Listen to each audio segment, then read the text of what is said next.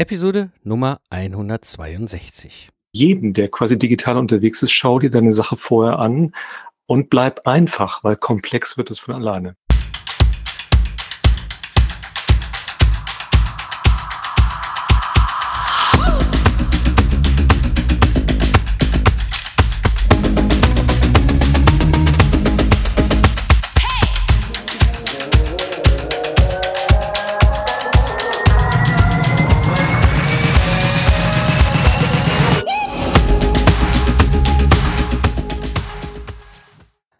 Gamechanger, willkommen bei dem Podcast für Freiberufler und Führungskräfte, die aus dem goldenen Zeit gegen Geld Hamsterrad aussteigen wollen.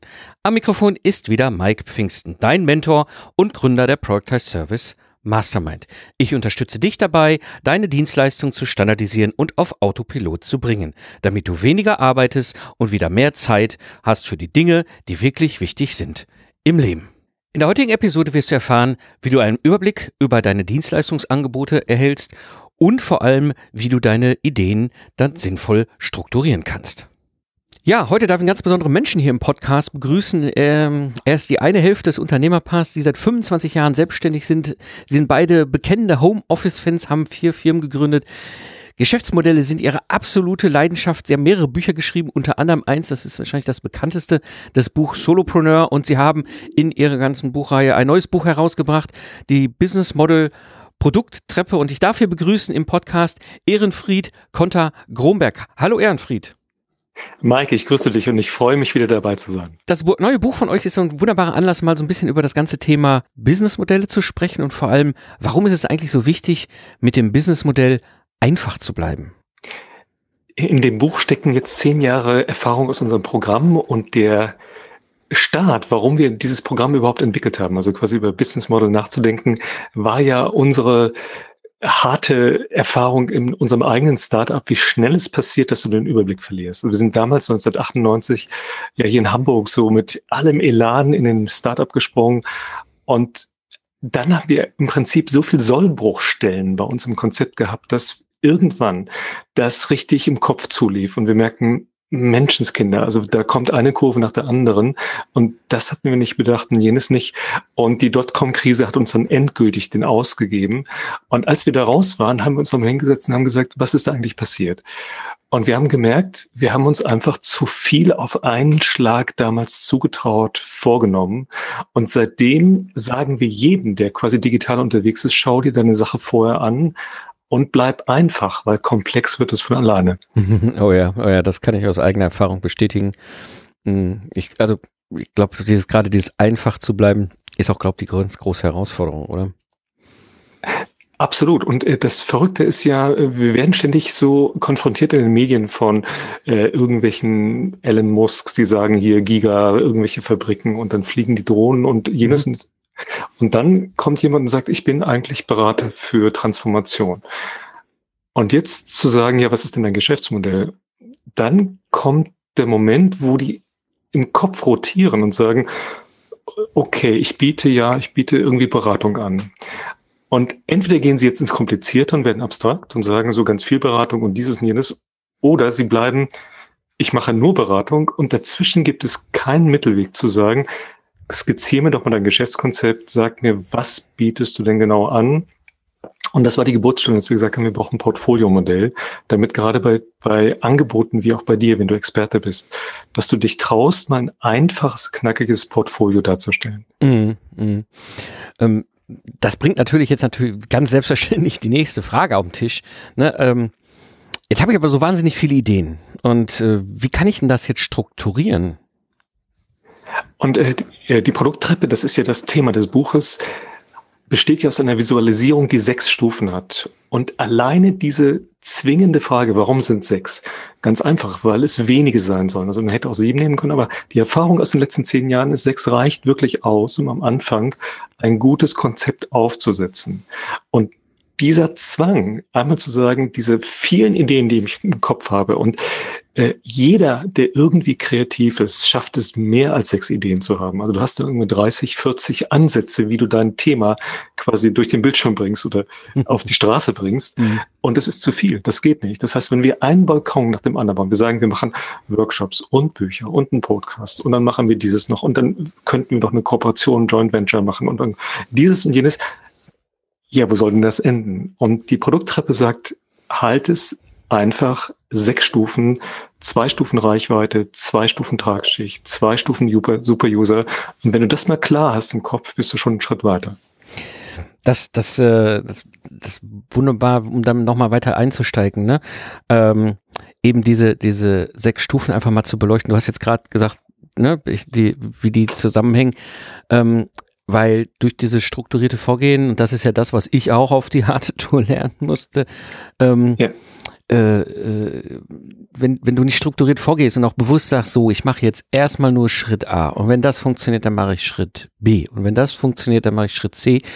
Ähm, nur so kannst du ja wirklich, ja, wie ihr es so schön beschrieben habt, über diese Treppe, diese Produkttreppe Schritt für Schritt aufbauen, nicht versuchen, alle Ideen gleichzeitig zu bedienen und ähm, äh, damit dann entsprechend quasi nichts richtig zu machen, sondern Energie so ein bisschen platt zu rollen auf alles.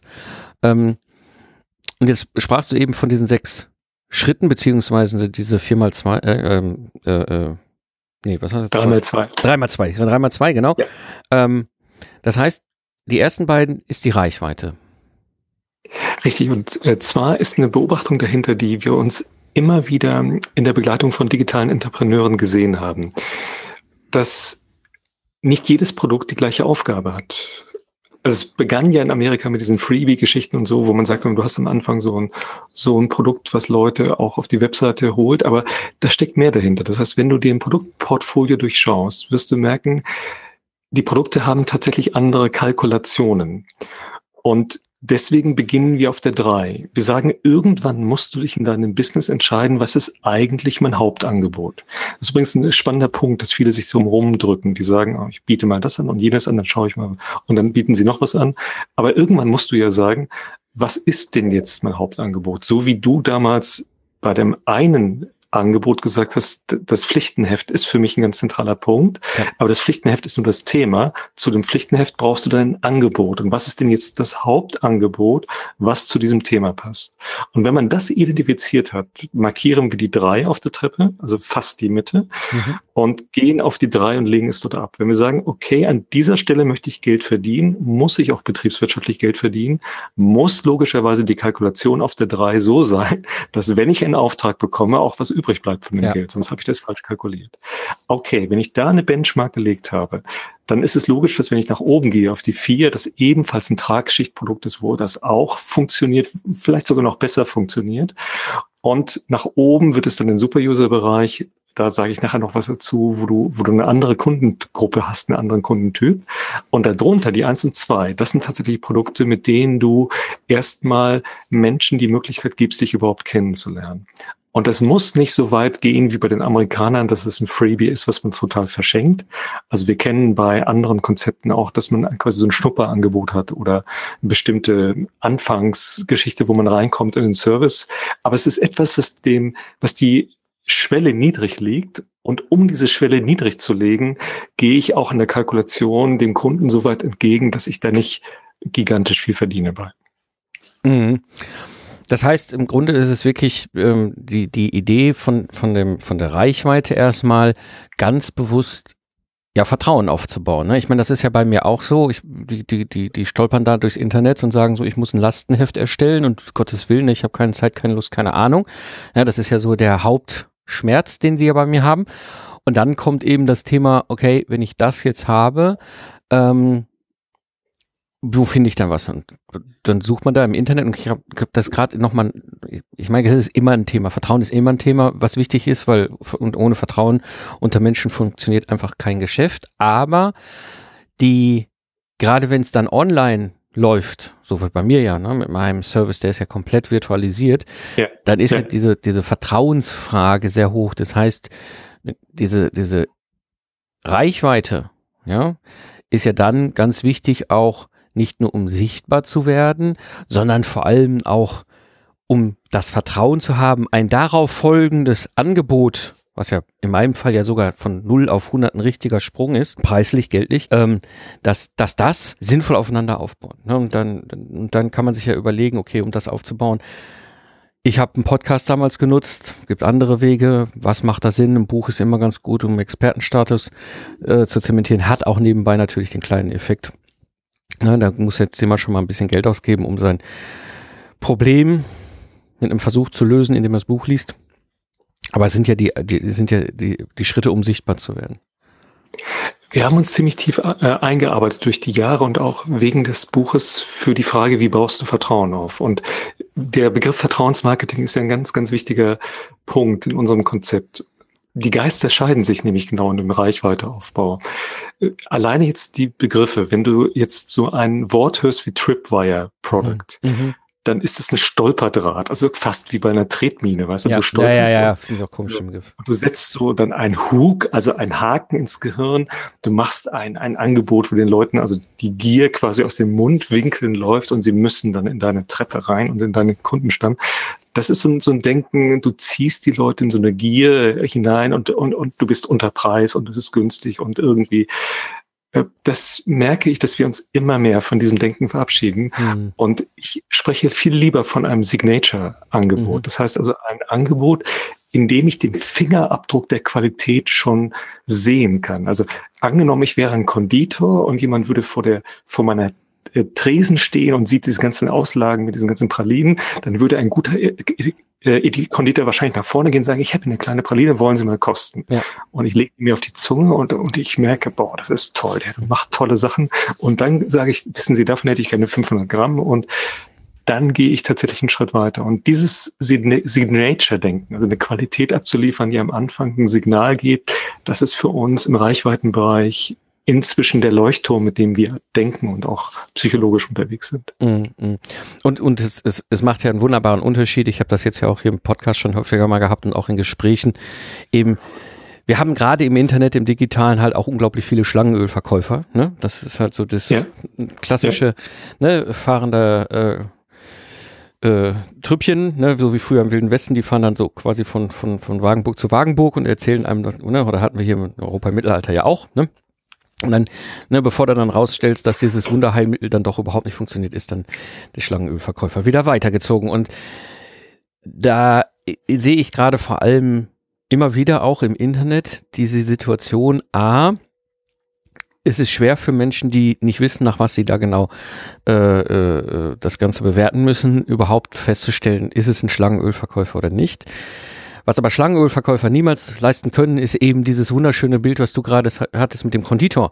Ne, diese Praline rausreichen. Ja, oder weil bei mir jetzt in diesem Fall eben mit dem Podcast und der Webseite und der Online-Bibliothek zum Lastenheft reiche ich ja quasi eine, eine, eine Wissenspraline raus, den den sofort klar macht, okay, ich rede hier mit einem ja. Meister meines Fachs.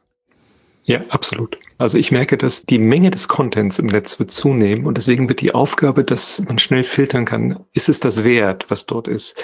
Das wird eine der Hauptaufgabenstellungen sein für alle Experten, für alle Selbstständigen draußen. Kann ich belegen, dass ich derjenige bin, den man fragen sollte? Und für mich gehört das auch dazu, gerade wenn ich in, in, in, in als, als smarter Berater, wie ihr es ja beschreibt, oder, oder Experte, ne, wenn man in, in, im, im Solopreneur-Kontext als Expertenbusiness unterwegs ist, ähm, die nachfolgende Lösung auf das Problem, die ich ja dann anbiete. Ja, bei mir ist es halt das, ne, die brauchen ein Lastenheft, haben keine Zeit, keine Lust, keine Ahnung und dann gibt's da so einen schönen Service, der schreibt den innerhalb von zwei Wochen ein Lastenheft. Da habe ich ja ein monetär richtig hohen Sprung. Ne, wenn die bei mir ein Lastenheft hier buchen, das kostet halt 12.500 Euro. Das muss man erstmal ausgeben wollen an eine Person. Das heißt, die Menge Content ist auch ein ganz wesentlicher Faktor, um zu sagen, okay, ich habe die Sicherheit, dass ich auch dieses Geld, wenn ich es jetzt in die Hand nehme, dem Richtigen gebe. Ja, und deswegen glaube ich über dieses ganze Thema Content und diesen, diesen, diesen Eindruck, diesen Abdruck, diese, dieses Signal zu bekommen, okay, das ist ein, ein perfektes Angebot, es ist eine perfekte Lösung auf mein Problem und ich rede hier auch wirklich mit einem, der, ähm, der richtig Ahnung hat. Das ist dann gerade bei diesem ganzen Content wichtig. Führt natürlich dazu, und das ist, glaube ich, auch wiederum etwas, was immer wieder bei, bei, ähm, bei einigen dann für, für Gedanken sorgt, ist, ich reiche unter Umständen, gerade wenn ich ein Wissensbusiness habe, natürlich erstmal eine ganze Menge Wissen for free raus. Absolut. Und da komme ich nochmal zurück auf, äh, zur Produkttreppe. Warum brauche ich für diese Fragestellung, welchen Content ich rausgebe, eine Produkttreppe? Und in unseren Augen ist es der Schlüssel, um diese Frage zu beantworten. Weil entweder gehe ich auf, in diese Battle of Content, also wer hat den besseren Content, gehe ich mit einem relativ stupiden Bild rein und sage, wer am meisten schreibt, hat gewonnen. Also würde ich dann anfangen, zu Podkosten zu schreiben, äh, Blogartikel eins nach dem anderen. Und dann ist die Frage, wer hat am meisten geschrieben? Also Quantität siegt. Mhm. Bin ich also quasi in einer guten Position. Das wird zunehmen. Also Leute werden mit Robots und so einfach Artikel runterstricken und mhm. was auch immer. Also die Menge wird auf jeden Fall in den nächsten Jahren zunehmen. Das wird ein wachsendes Problem werden. Also Bilder, Filme äh, auf YouTube, du weißt gar nicht mehr, wie viele Kanäle da sind. So. Das heißt, die Menge nimmt zu. Die Menge ist aber nicht die Lösung bei der Vertrauensentscheidung, ist Mike Pfingsten der Richtige? Ja. Sondern entscheidend ist in der Kommunikation, dass diese Fingerabdrücke, die ich hinterlasse, jeweils ein Signal geben, bin ich der Richtige. Und wenn ich jetzt kein Bild habe, also ich habe keine Produkttreppe, dann ist das quasi so, als wenn ich per Zufall diese Farbkleckse an die Wand pinne und mit etwas Zufall habe ich dann vielleicht auch Erfolg. Aber bei einer Produkttreppe ist es so, dass ich überlege, welche Geschichte erzähle ich denn in welcher Reihenfolge, damit welches Produkt wann greift. Und in dem Moment, wo ich diese Ordnung im Kopf habe und sage, auf der drei kommt jetzt zum Beispiel bei dir vielleicht schon das Produkt mit 12.500 Euro, dann habe ich ein Bild und ich sage, okay, das sind folgende Bestandteile, die ich dann dort rausgebe. Das bedeutet, auf Stufe eins und zwei kann ich ohne Probleme in diesem Bereich navigieren und auch äh, mit dem Taschen Taschenlampe auf Content, auf Fragestellung des Licht werfen. Aber an dieser Stelle ist die Grenze, dort geht es rüber zum nächsten, zu der nächsten Tiefe im Content-Bereich. Und diese Sicherheit, das hilft einem ungemein, nicht einfach äh, abstrakt durch die Gegend zu bloggen oder mhm. zu sagen, typisch ist dieses Keyword-Verhalten. Man sagt, also, welches Keyword haben andere genutzt? Also da ja, ja, schreibst ja. du sieben Sätze zu, was weiß ich. Und ja. Das, glaube ich, braucht Google und braucht die Welt nicht mehr. Wir brauchen keine Bibliotheken mehr von 100 Fachartikeln zu irgendwelchen SEO. Was ist SEO-Optimierung? Ja, und dann schreibst du da drei Sätze zu, das wird es nicht sein, sondern ich glaube, du musst die Story erzählen. Wer bin ich? Was ist meine Angebot? Also ich werde dem Kunden gegenüber das, den Begriff Produkttreppe nicht verwenden, ja, aber im Prinzip erzählst du deinem Kunden die Geschichte, wie man auf deiner Treppe vorankommt. Ja, ja. Jetzt habe ich diese, diese erste Treppe, diesen, oder die ersten beiden, ne, das Thema Reichweite ja gemeistert. Dann bin ich ja quasi auf der, ihr nennt es Tragschicht. Was genau ist für euch die Tragschicht?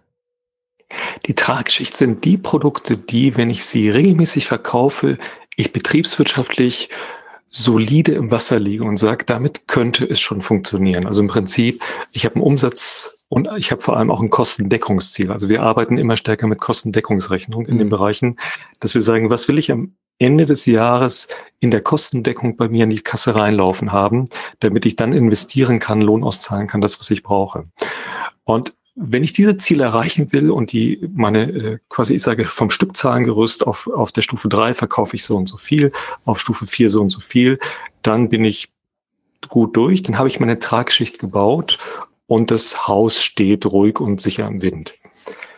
Und die Super-User-Schicht, also die fünf und die sechs, ist dann die Sahnehaube mhm. obendrauf. Mhm. Weil wir entdecken immer mehr, das ist egal, ob es ein Expertenkonzept ist oder ein Servicekonzept, es klingelt quasi im Internet und jemand sagt, das ist super, was Sie machen und ich hätte es gerne alles und ich hätte es sofort und es ist auch nicht entscheidend, wie viel es kostet. Und diese fünf Prozent der Kunden, die also wirklich einen erhöhten Bedarf haben, das ist nicht der Durchschnitt logischerweise, ja. kann es gar nicht sein, ja.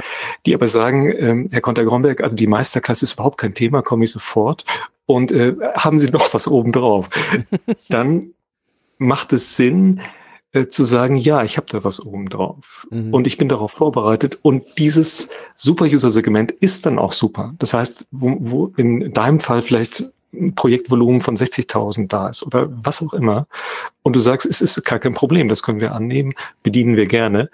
Und äh, das heißt, es ist nicht der Standard, nicht die Norm, was ständig reinkommt, aber wenn es kommt, dann ja. ist man in der Lage, darauf auch einzugehen. Ja. Es ist bei mir bei den Lastenheft, bei einem, bei dem Product Service so, das ist da in dem Fall vergleichbar mit den zwei bis drei Anfragen pro Jahr, wo die mir hier quasi über den Monitor auf den Schreibtisch purzeln und sagen, ja, Pfingsten, komm, äh, wir brauchen Lastenheft heute Abend. Ja. Ich, ne, wir, wir können nicht hexen, aber wir können zaubern und äh, wir haben auf unserem Kalender halt einen Vorlauf und ich kann sie dann nach vorne ziehen, dass wir eher starten mit ihrem Lastenheft, kostet halt das Doppelte. Keine Diskussion, ja. wird bezahlt. Ja, also ja. das ist, ist gleicher Service, gleicher Umfang, gleiche Dauer, alles gleich. Das Einzige ist eben, dass sie sagen, ich will jetzt das Lastenheft und ist mir egal, wenn es doppelt so viel kostet, dafür habe ich es schneller in der Hand. Und wir haben in, der, in dem Buch jetzt mehrere Beispiele, wie man lernt, solche Super-User-Produkte zu denken. Denn die Erfahrung ist gerade bei Frauen, dass sie sich nicht trauen, im Preissegment nach oben zu gehen. Das heißt, sie haben eine Erfahrung gemacht, was sie wert sind. Und sie sagen mal, hier ist ein mittleres Produkt für 1000 Euro und jetzt einen Ten-Time-Sprung zu machen, zu sagen, gibt es auch etwas, was sie für 10.000 Euro anbieten können. Da ist häufig eine Blockade im Gehirn. Mhm. Weil es oft nicht dadurch erreichbar ist, dass man sagt, das Gleiche machen wir schneller, wie, wie du es jetzt gerade geschildert hast, sondern häufig muss man in der Angebotsgattung tatsächlich auch nach oben. Ich habe das Beispiel von dieser Krimi-Autorin durch, durch buchstabiert, mhm. weil man es mhm. sehr schön sehen kann. Also die Krimi-Autorin hat auf der Tragschicht den Hardcover-Krimi-Roman, logischerweise, weil das mhm. schreibt sie. Klar. Und das wird verkauft für 24,50 Euro und ist auch ein Erfolg, alles super. Und damit ist sie eigentlich schon gut dabei. So, und jetzt aber die Frage zu stellen, was wäre denn ein Krimi-Produkt mit 240 Euro oder eins mit 2400 Euro? Dann wird es kein Buch mehr sein, weil ein Buch für 2400 Euro habe ich noch nicht gesehen. Also ja. Vielleicht kommt, okay. Die Rolling Stones oder so, aber die wahrscheinlich Maybe. Nicht, ne? Maybe. Das heißt also, ja. wenn sie das haben möchte, muss sie unternehmerisch sagen, ich bin nicht nur eine Buchautorin, sondern ich muss eine neue Gattung erfinden. Und das könnte ein Event sein, das kann irgendetwas anderes sein. Äh, aber es wird ein Sprung nach oben sein. Und dafür macht das Modell wirklich Sinn, dass es dich herausfordert, zu sagen, okay, in der Mitte habe ich ja meine Gattung, aber was wäre denn eine neue Gattung für die vier, für die fünf, für die sechs? Und ich komme dann aus den eingefahrenen Trassen raus und bestücke die Treppe dann oben anders. Ja. Ja, das, das erinnert mich an eine Geschichte, die ich jetzt vor einem guten Dreivierteljahr in der US-Szene äh, in meinem Netzwerk äh, mitbekommen habe. Das war ganz spannend. Das ist eine ähnliches, ähnliche Geschichte. Äh, Yoga Lehrerin, ne? Ja. Aus Kanada. Und sie sagt so, ja, hier so mit Yoga, ich kann, ne, ich kann natürlich jetzt so ein bisschen was machen in Richtung Online-Kurse und so weiter. Aber ganz ehrlich, äh, ich habe das ganz große Problem. Ne? Die Kunden in dem Markt sind, sind eigentlich nicht gerade so unglaublich groß bei Kasse. Ja, also sie kann, ja. hat einfach eine Limitierung, dass die Kaufkraft ihrer Zielgruppe einfach in diesem Segment sehr begrenzt ist. Und ähm, und dann war halt die Challenge und das war dann sehr spannend zu sehen, wie sie da auch drauf reagierte, ähm, mal zu sagen, okay, nimm doch mal, was, was würdest du anbieten, wenn du den doppelten Preis nehmen würdest? Und sagt sie, ja, ne, dann sind es ja 140 Euro, ne, ähm, und dann, was wäre denn, wenn du das nochmal verzehnfachst? Und sie so, äh, 1400, ne, also dieses, oder mach doch mal das 20-fache und dann merkt es schon so richtig, wie so innerlich so diese, dieses sich so zusammen so, oh Gott, oh Gott, oh Gott, oh Gott, was kann ich denn für zwei, drei, viertausend Euro ja. anbieten, ne? Ja. Und dann plötzlich kam sie am nächsten Tag wieder und sagte, ich hab's gefunden. Und sie erzählte nämlich, okay, sie möchte für ihr Leben gern einmal nach Indien zu so den Yoga-Gurus. Ich komme jetzt nicht aus dem Yoga-Segment, also ne, falls ja, ihr Hörer und Hörerinnen da jetzt gerade ne, mich korrigieren mögt, dann seid mir verziehen. Ähm, aber sie ist da irgendwie diese Yoga-Gurus und irgendwie ist das wohl da in Indien und hin und her. So, und dann sagt sie so, das Problem ist, aufgrund ihres Geschäftsmodells kann sie gar nicht so viel Gewinn erwirtschaften, dass sie sich selber das mal leisten kann. Aber für irgendwie dreieinhalbtausend Euro pro Ticket, Anführungsstrichen, ne, könnte sie eine Reise organisieren, weil sie weiß, welche Leute sie treffen will und andere Yoga-Fans möchten vielleicht auch mal nach Indien.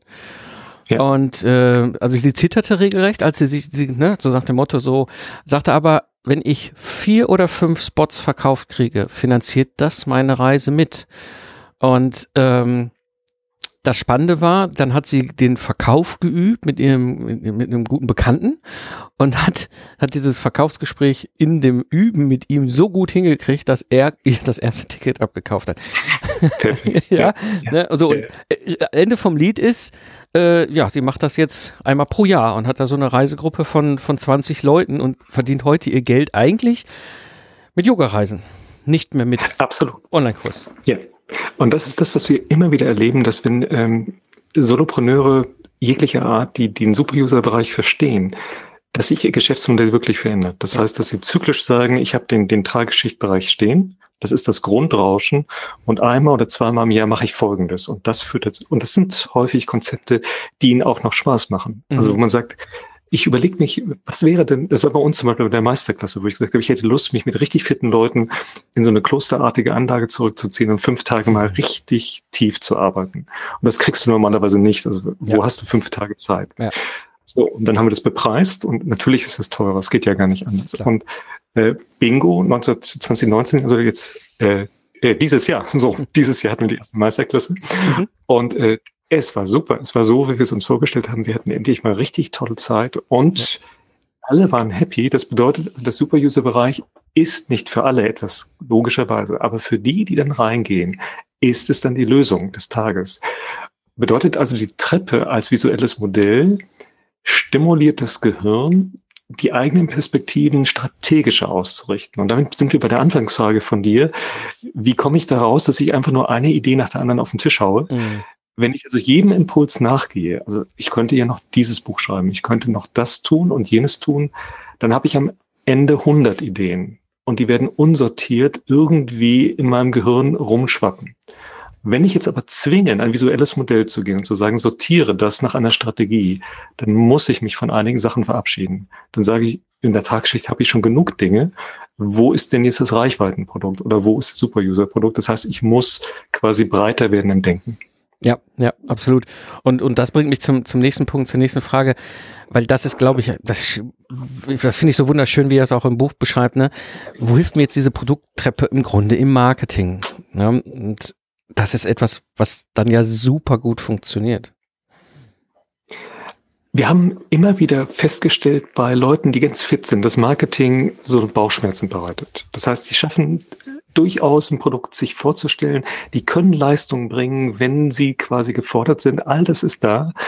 Aber die Berührung mit dem Marketing macht immer Bauchschmerzen. Das heißt, wie mache ich es, wo mache ich es? Und dann ist es so, dass häufig die einzigen Online-Kurse, die draußen sind, sind das amerikanische System, also viel Wind machen und wenig dahinter. Mhm. Und jetzt zu sagen, wie kann die Treppe so ein, ein, ein wie so ein Schacht sein, der ein, ein, ein Sog entwickelt, wo ich besser eine Geschichte erzählen kann und die Sachen ineinander haken. Und das erste ist tatsächlich schon alleine die Klarheit, was ich anbiete. Das heißt, bevor ich rumschwurble auf der Seite und wenn ich einfach das Produktportfolio darstellen kann, bin ich schon einen Riesenschritt weiter. Weil der, der Kunde versteht auf einmal, Bingo, das ist dort, das ist die Möglichkeit. Und wenn ich das nehme, kann ich einen Schritt weitergehen. Alleine das ist schon die Hälfte der Miete. Das zweite ist dann, dass wenn du automatisiert vorangehst, du ja überlegen musst, warum schreibe ich einen E-Mail-Newsletter? Wann schreibe ich ihn? Und an dieser Stelle sind wir in dem Buch ziemlich tief reingesprungen in den Begriff der Funnel-Systeme. Mhm weil die ganzen Online-Marketer arbeiten ja heute mit Funnel mhm. und die sind entweder über integrierte Systeme aufgebaut oder über Autoresponder-Systeme bei den Newslettern. Und hier ist es so, dass die Ordnung des eigenen Portfolios, also ich weiß, welche Produktgattung ich habe in einer strategischen Ordnung, hilft mir tatsächlich ein automatisiertes System zu denken. Das Verrückte ist, es ist nicht identisch. Das bedeutet, manche haben das Gefühl, ach, das sind ja sechs Stufen, das ist ja ein Funnel, den sie da skizziert haben. Es ist nicht so, weil Funnel sehr unterschiedliche Funktionen übernehmen können. Ja. Das haben wir jetzt quasi in dem Buch mal sauber aufgearbeitet, zu sagen, okay, wenn ich ein Portfolio stehen habe, an welchen Stellen setze ich denn ein Funnelsystem an? Und ein Anfänger wird mit einem ganz einfachen vorne einsteigen und dann zwei, drei Newsletter schicken und dann ein Sale, also quasi so einen typischen Mono-Sales-Funnel mhm. aufzubauen und ist dann schon happy. Und äh, ganz am Ende, wenn die Produkttreppe voll entfaltet ist, dann gibt es diese Multi-Entry- mhm. Systeme, die richtig tricky sind. Also ich schaue sie mir immer zwischendurch bei Profis an und selbst ich krieg, also wie so ein Güterbahnhof und du musst dann richtig nachfragen, warum ja. greift denn diese Regel zu diesem Zeitpunkt ja. und diese triggerbasierten Ereignisse? Da ist schon eine Menge Stoff drinne, aber das ist ja das Verrückte der heutigen Zeit. Das heißt, wir können mit relativ geringen Betriebsgrößen schon Technik einsetzen, wie diese großen Konzerne. Und dann sollten wir das auch lernen. Aber um es lernen zu können, brauchen wir eine Basis, es einfach zu halten, weil sonst fliegt uns der Laden da um die Ohren. Ja, absolut. Das ist, und das, das ist das Schöne an dem, was ihr, wie ihr es auch mit der Treppe beschrieben habt. Die Treppe ist eben kein Funnel, sondern ist wirklich ein Weg, wie du deinen Kunden Schritt für Schritt die Treppe hochführst, aber auf dem Weg kannst du verschiedene Funnels einsetzen. Ich habe zum Beispiel vor zweieinhalb Jahren, ungefähr drei, zweieinhalb, drei Jahren ungefähr war das, habe ich einen Funnel gebaut, der ist im Grunde invertiert. Ähm, wenn ich mit den klassischen Online-Marketer und Funnel-Experten darüber diskutiere, dann gucken die mich immer an wie so ein, wie, wie so ein Auto, weil sie denken, äh, was, was machst denn du damit?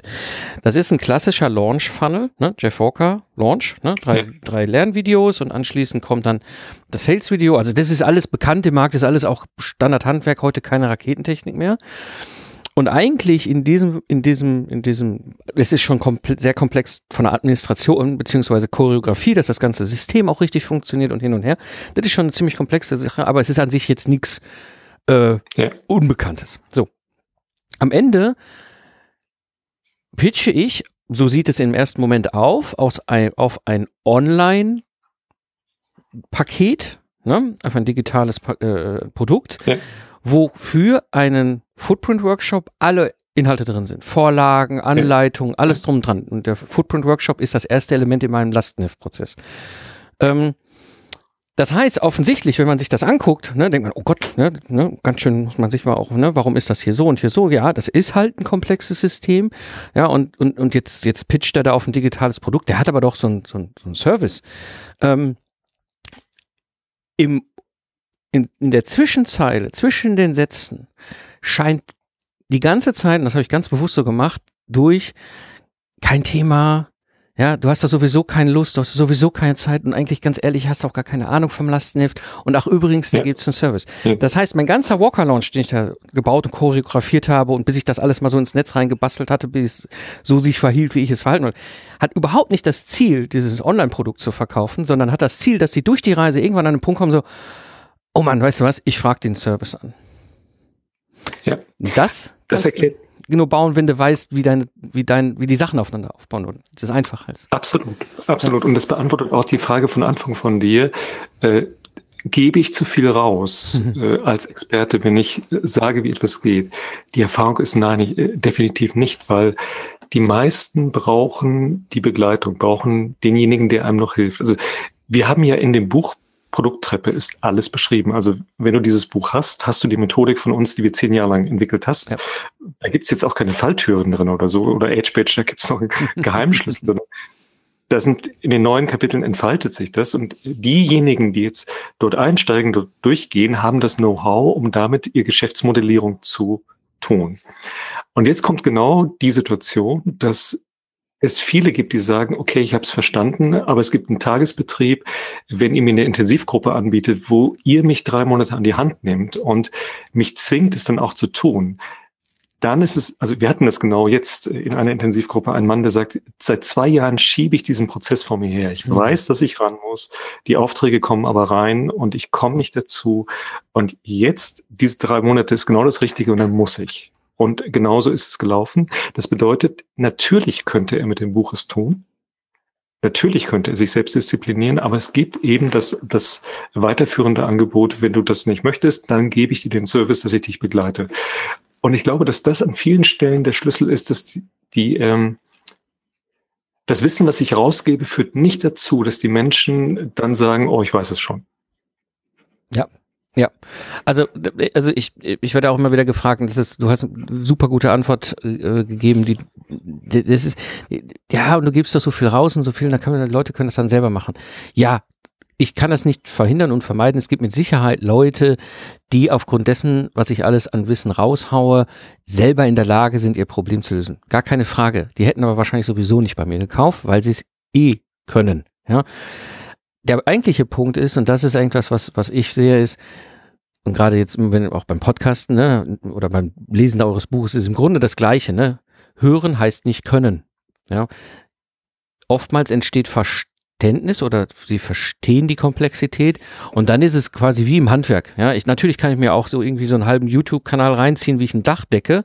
Ja, und dann kann ich ja. von mir aus auch selber da oben hinstellen, Dach decken, ist auch eine vielleicht oder doch nicht so gute Idee, man weiß es nicht.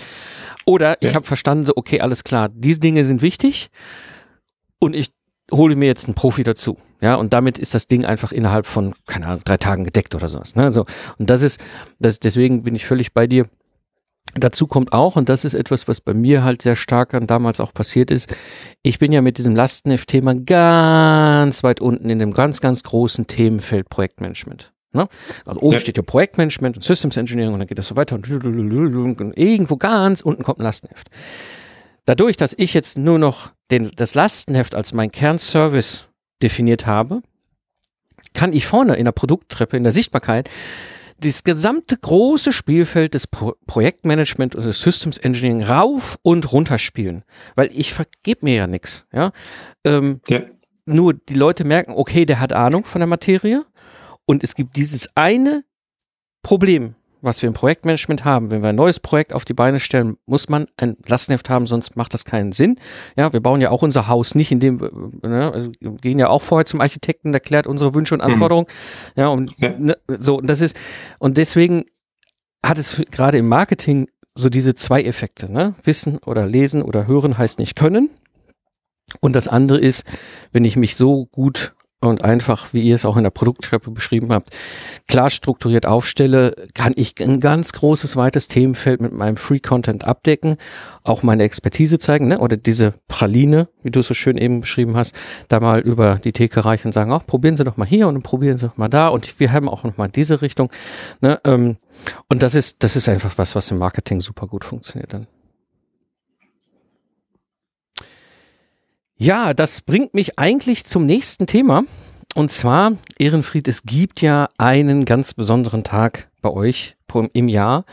Und das ist ein Tag, den ihr jetzt schon häufiger habt stattfinden lassen über die Jahre. Und zwar ist das der Solopreneur Day in Hamburg. Erzähl mal ein bisschen dazu. Es freut mich, dass du es ansprichst, weil du jemand bist, der schon mehrmals als Redner dort warst, quasi auch dort Urgestein bist.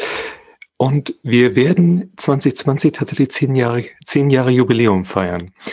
Und aus dem Grunde ist dieser Solopreneur Day in Hamburg für uns so ein bisschen was Besonderes. Wir werden einmal zurückblicken. Also was war in den zehn Jahren? Was hat sich getan? Mit dem, mit der Wendung quasi zu sagen 2020 bis 2030, was wird in den nächsten zehn Jahren kommen? Und diese Pioniergeschichte, dass wir sagen, smarte Konzepte, da sind sie und Solopreneurship, da ist es. Und äh, wie heißt Business Modeling in, in der Solo-Selbstständigkeit oder und solche Dinge, dass diese Pionierdinge sind passiert, da sind wir drinne. Und jetzt drehen wir uns einmal um und sagen, wenn das immer häufiger wird, wenn es vernetzter Arbeiten immer selbstverständlicher wird, wenn Menschen sich immer mehr trauen, das zu tun? Was sind die nächsten Schritte? Oder auch, was sind die Risiken? Also wenn Amazon immer größer wird und wenn mhm. Systemplattformen immer größer werden. Also was, das werden solche Themen sein mit einem Schlüssel, wir sagen Produktivität. Also wie ist man so produktiv? Da werden wir dich auch einladen und dich fragen, was heißt Standardisierung als, als Solopreneur? Was ist das für ein Schlüssel auf der Produkttreppe? Mhm. Und dann, das darf ich verraten, werden wir, wir nennen das immer Projekt C, vorstellen, wir werden als Solopreneure mit, mit höchster Wahrscheinlichkeit 2020 eine Community starten, hm. weil wir merken, dass alle, die professionell im Homeoffice arbeiten, merken, doch wir haben Netzwerke, wir kennen auch Freelancer, das Wissen holen wir uns schon aus den Quellen. Und doch gibt es zwischendurch Momente, da sagt man, ich hätte doch mal so zwei, drei Kollegen, die draufschauen, also Kollegen im, im virtuellen Sinne, mit Anführungszeichen. Und das zu stimulieren, das haben wir jetzt in den letzten drei, vier Jahren in den Gruppen sehr stark geübt, das zu sagen, äh, ich nenne mir jetzt nur ein Beispiel, wenn du in einer großen Firma mit einem agilen Team arbeitest, kannst du immer testen und kannst du Kollegen fragen, hey, habe ich das richtig gemacht? Äh, das kannst du alleine, wenn du in einem Buch arbeitest, an anderen Dingen nicht sofort in einer virtuellen Community kannst du es mini, also in, innerhalb von drei, vier Minuten stellst du ein, hier, ich habe ein Kapitel geschrieben, schaut mal drauf, ist es okay? Oder du gibst eine Überschrift rein oder du gibst, was wir häufig erleben, Leute sagen, ich habe in der Anzeige getextet für einen bestimmten Kurs oder für bestimmte andere Sachen. Äh, würdet ihr das so sehen? Ist es gut? Und du kriegst sofort Rückmeldung. Also dieses Feedback-Struktur, da ist eine Community richtig gut.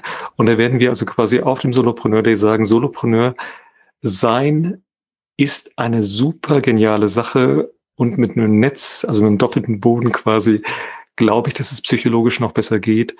So gesehen, da freuen wir uns wirklich auf den Tag. Wir werden also quasi ein neues Kapitel mit aufschlagen. Und ich freue mich auch, äh, dass ihr mich da eingeladen habt. Ich kann mich noch erinnern, ich weiß nicht, ob es im ersten oder zweiten Solopreneur Day damals war, wo ich bei euch vorbeigeschaut bin. Das war, glaube ich, noch in Kassel, wenn ich mich nicht ganz täusche. Ähm, Richtig, ja. ja ne, das war ursprünglich, habt ihr mal in Kassel gestartet das war schon, war schon spannend und auch dieser Austausch. Deswegen kann ich jedem empfehlen, wenn ihr Lust habt, ähm, kommt vorbei in Hamburg. Ich werde auf jeden Fall auch da sein. Vielleicht sollten wir noch mal ganz kurz das Datum verraten, Herr Fried. Stimmt, richtig. Ähm, 21.3., also quasi der März. Dort ist es ein Samstag hier in Hamburg. In Wilhelmsburg wird es sein. Und äh, die Infos wird, wirst du wahrscheinlich verlinken. Also so gesehen 21.3. Genau, genau. Ne? Also die Links und alles werde ich jetzt gleich in die Shownotes packen, so dass ihr das gleich sehen könnt. Haben wir noch irgendwas vergessen, Ehrenfried? Also wenn ich hier, wenn ich sagen müsste, was macht den Unterschied zwischen einem, der, der gut vorankommt und einem, der besser vorankommt, ist mir heute das, was in meinem Kopf passiert, immer wichtiger. Und wenn ich so einen Geheimtipp nennen müsste, wäre es ein visuelles Modell, was mir hilft, klarer zu denken. Also so gesehen, unabhängig von der Produkttreppe, das ist ein visuelles Modell. Egal welches visuelles Modell es ist. Ich sage, so ein inneres Vorbild zu haben, egal wo, das ist für das Gehirn wirklich, ähm, ich sage, das ist so der, der Tonik der, der, der Gedenkstrukturen. Also äh, einen tiefen Schluck aus dieser Pulle zu nehmen, das macht wirklich Sinn. Ja, ja. Also visualisiert eure Gedanken. Ich bin da absolut bei dir. Ähm, die, die, Möglichkeiten, die wir heute haben. Ne? Und hat uns ja auch die agile Szene gebracht, die bunten, bunten Post-it-Zettelchen. Ne? Damit kann man hervorragend machen. Wunderbarer Punkt. Ja, ähm, zum Abschluss, wo finden wir euch im Netz? smartbusinessconcepts.de und dort unter Produkttreppe ist die Produkttreppe vorgestellt, da ist das Buch auch zu sehen und Solopreneur, der ist dort auch vorgestellt. Ja, an dieser Stelle vielen, vielen herzlichen Dank, Ehrenfried, dass du wieder hier zu Gast warst bei mir im Podcast, dieses angenehme Gespräch und den wunderbaren Austausch. Und äh, ja, würde sagen, in diesem Sinne sehen wir uns und hören wir uns ja allerspätestens dann im März 2020 in Hamburg beim Solopreneur Day. Absolut, ich danke dir, Mike, und alles Gute bis dahin. Ja, zusammenfassend für die heutige Episode. Wenn du darüber nachdenkst, wie du sinnvoll deine Dienstleistungsangebote aufeinander aufbauen kannst, dann ist die Produkttreppe mit Sicherheit eine wunderbare Möglichkeit, dass du dort einen Schritt weiterkommst. Und dementsprechend, ich empfehle dir sehr das Buch, ähm, mach dich schlau über das, was Ehrenfried und Brigitte dort anbieten. Und äh, gegebenenfalls ist das für dich die Lösung, eine Struktur und ein System, ein aufeinander aufbauendes Dienstleistungsportfolio zu entwickeln. Ja, wenn die Episode dir gefallen hat, dann würde ich mich natürlich freuen, wenn du sie weiterempfiehlst, denn sicher kennst du Menschen in deinem Netzwerk, für die der Inhalt eine wertvolle Hilfe ist. Geh einfach auf deine Lieblingsplattform, beispielsweise LinkedIn, und poste die Episode in deinem Netzwerk. Das war die heutige Episode hier im Productize Service Podcast. Ich bin Mike Pfingsten und danke dir fürs Zuhören. Lach viel und hab viel Spaß, was immer du auch gerade machst. Und so sage ich Tschüss und bis zum nächsten Mal.